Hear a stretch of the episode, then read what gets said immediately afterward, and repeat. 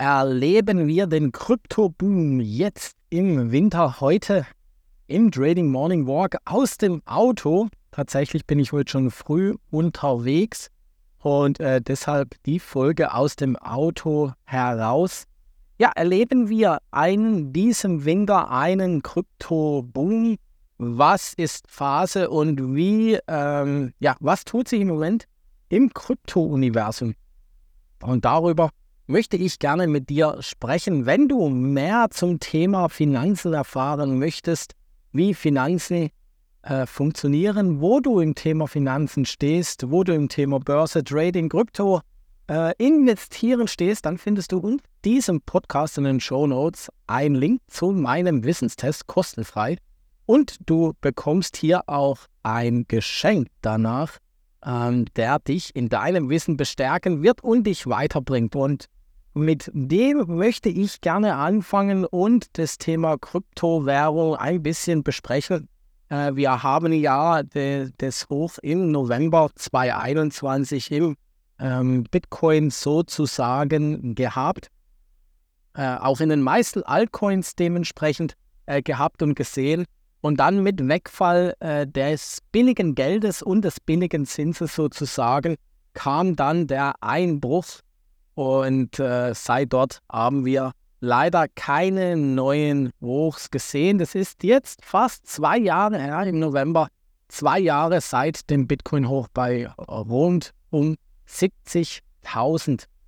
Ja, und jetzt wird ja äh, gemunkelt mit dem Harving-Event, das Harving-Event und das Harving-Event.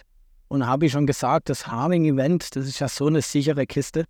Ähm, ich kann dir, ich kann euch eins sagen, immer wenn es sichere Kisten sind, also so Dinge, wo auf jeden Fall gar nicht schief gehen können, macht euch immer mal so die Gedanken, ob sie dann tatsächlich, ob das psychologisch genauso richtig ist, dass man dann diese Dinge äh, tatsächlich wahrnimmt oder ob wir, äh, ob es dann vielleicht sogar ein Event sein kann, welches schief läuft. Ja, ich habe das Gefühl und äh, das ist das Tolle zum einen, aber auch die Schattenseite der Medaille, dass jetzt ähm, die Popularität von Krypto, die Popularität von Bitcoin natürlich auch in den Medien äh, weit verbreiteter ist und auch so ein Thema wie jetzt das Harving äh, weiter verbreitet ist. Ich will einfach sagen, mit dem Begriff Harving konnte vor vier Jahren, wo das letzte Harving war, vielleicht irgendwie 5% von der Bevölkerung was anfangen, wenn überhaupt.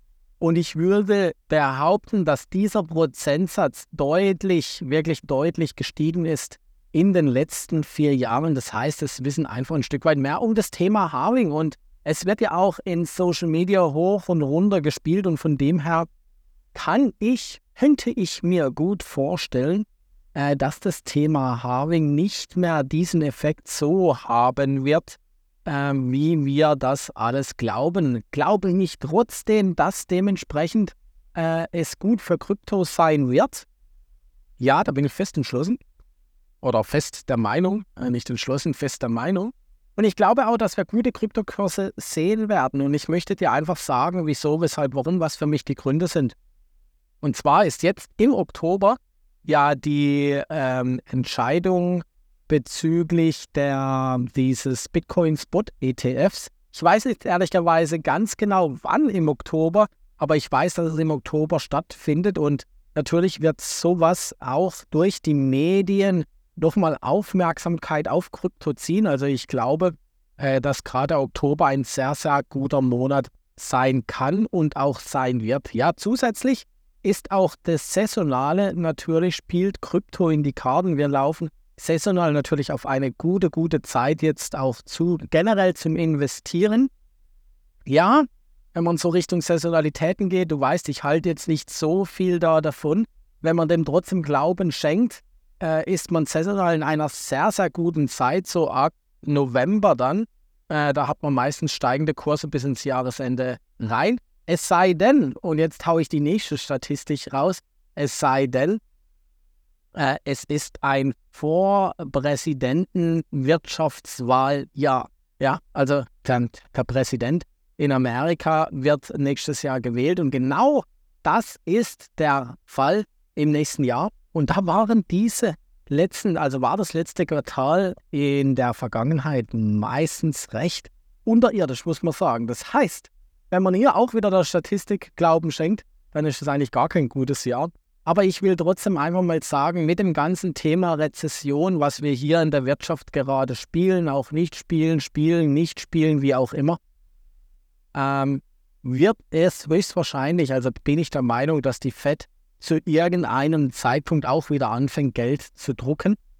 Und mit dem ganzen Thema rund um das Thema Geld, ja, rund um das Thema Vertrauen ins Geld, ähm, ja auch die Kryptowährung da davon profitieren wird. Das heißt, ich gehe wieder davon aus, dass die Gelddruckerei zu irgendeinem Zeitpunkt wieder anfängt, Einzug erhält und dann auch die Assetpreise nach oben schiebt.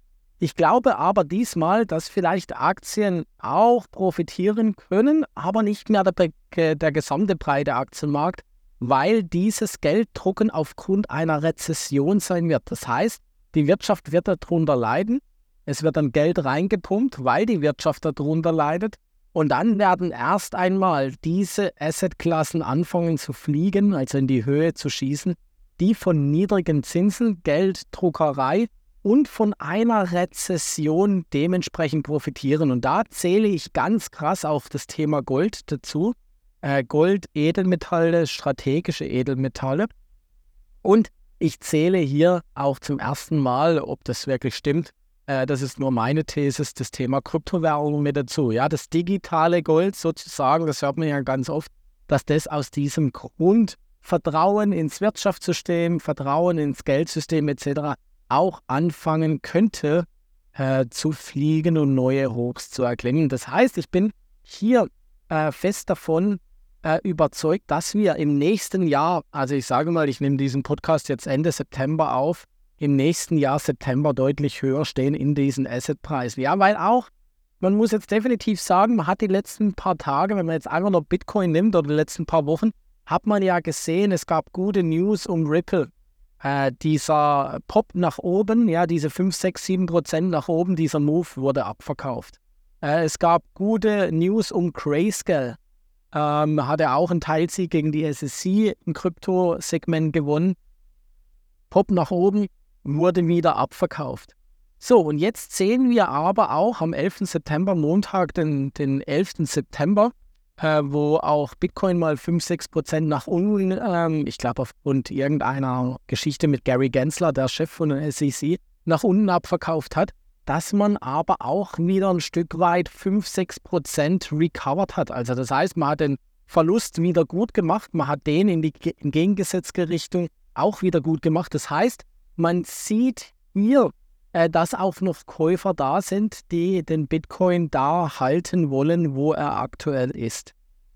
Und das eigentliche, eigentliche Ausschlaggebende, äh, was ich im Moment sehe, ist das Sentiment. Also trotz diesen Anstiegs, also dieses Reversal sozusagen, sieht man jetzt nicht in Twitter die Krypto-Gemeinde, wo sagt, jetzt neuer Bullrun, neuer Bullrun. Also das ist wirklich tatsächlich ein Stück weit ähm, verpufft. Ja, dass man sagt, ja, wir sind jetzt in einem neuen Bullrun, einen neuen Bullrun. Eher das Gegenteil ist der Fall. Ja, ich habe keinen Bock mehr, Bitcoin dreht nur auf der Stelle etc. pp. Also äh, dieses ganze Sentiment hat sich eher da dazu ähm, äh, umgedreht, dass keiner mehr so richtig Bock auf Krypto hat. Also dass die Kryptolust eher ein bisschen nach hinten gegangen ist. Und das, obwohl man dementsprechend ähm, äh, ja, gute Gewinne hatte. Ähm, äh, Bitcoin bei 25.000 steht, aber hat sich halt einfach nicht bewegt. Was will ich da damit sagen? Man haut einfach den Otto Normalo, der schnell auf schnelle Geld äh, hofft, den hat man rausgehauen. Und äh, das ist für mich was ganz, ganz Bullisches. Ja. Äh, wir sind da noch nicht ganz am Ende, weil gerade diese, diese Bitcoin-ETF-Geschichte natürlich auch so ein bullisches Ereignis sein kann, wo wieder Mainstream geht. Aber wenn das nicht wäre, würde ich sagen, wir sind relativ am Boden angekommen, ja. Und ich glaube auch ganz fest, und das ist das Fazit jetzt einfach von diesem Podcast auch, dass wir eher näher am Boden sind. Ja, wenn man jetzt einfach sagt, äh, man braucht ein Jahr, um wieder in einen Bullrun zu starten, dann sind wir definitiv irgendwo im dritten Quartal und gehen jetzt ins vierte Quartal auch ein Stück weit rein. Also wir sind schon am Ende äh, dieses Bärenmarktes bei Krypto. Den Boden haben wir noch nicht gesehen, aber wir sind näher am Boden dran wie jetzt ähm, am, am Hoch, will ich einfach mal sagen. Also wir sind eher am Ende des Bärenmarktes und am Anfang eines langsam werdenden Bullenmarktes, wie jetzt äh, irgendwo mitten in einem Bärenmarkt, ja. Ein Damoklesschwert, wo einfach noch darüber geht, ist wie gesagt das Thema äh, Bitcoin äh, Spot ETF. Zum einen, wie gesagt, das kann ein sehr, sehr bullisches Event werden, aber es kann auch in die andere Richtung sein. Das muss man einfach mal schauen. Und dann habe ich einfach noch das Thema des Aktienmarktes, ja. Äh, wie reagiert der Kryptomarkt? Weil bisher war Krypto und Aktien sehr eng verschlungen. Und ich gehe davon aus, dass wir am Aktienmarkt einfach weiter noch Downside-Potenzial haben. Und wenn das tatsächlich eintritt, dieses Downside-Potenzial, wie verhält sich der Kryptomarkt? Ja, wenn die Nasdaq, die Technologiebörse von Amerika, mal 20, 30 Prozent einbrechen würde, war es in der Vergangenheit so, dass das auch Bitcoin gemacht hat. Und ich rechne da damit, dass das dort passiert. Ja, einfach auf der Grund der wirtschaftlichen äh, äh, Geschichte. Und die Frage wird sein, macht es dann Bitcoin auch? Und wie macht es Bitcoin? Macht es nur teilweise? Oder ist es der Kryptowährungen scheißegal, wenn ich das mal so sagen darf, weil es einfach jetzt das eigene Ökosystem soweit ist und sich völlig von dieser Entwicklung abgekupselt hat. Und das ist so das Damoklesschwert. Keine Ahnung, wie, wo, was äh, sich das ausspielen wird. Wir werden es auf jeden Fall hier weiter begleiten. Äh, und ich hoffe, du konntest das ein oder andere Nugget heute daraus ziehen zum Thema Krypto, Kryptomarkt, wie es aktuell aussieht. Meine Gedanken einfach mal hier aus dem Auto heraus. Ich wünsche dir auf jeden Fall einen guten Start in die Woche und bis zum nächsten Mal. Ciao, ciao.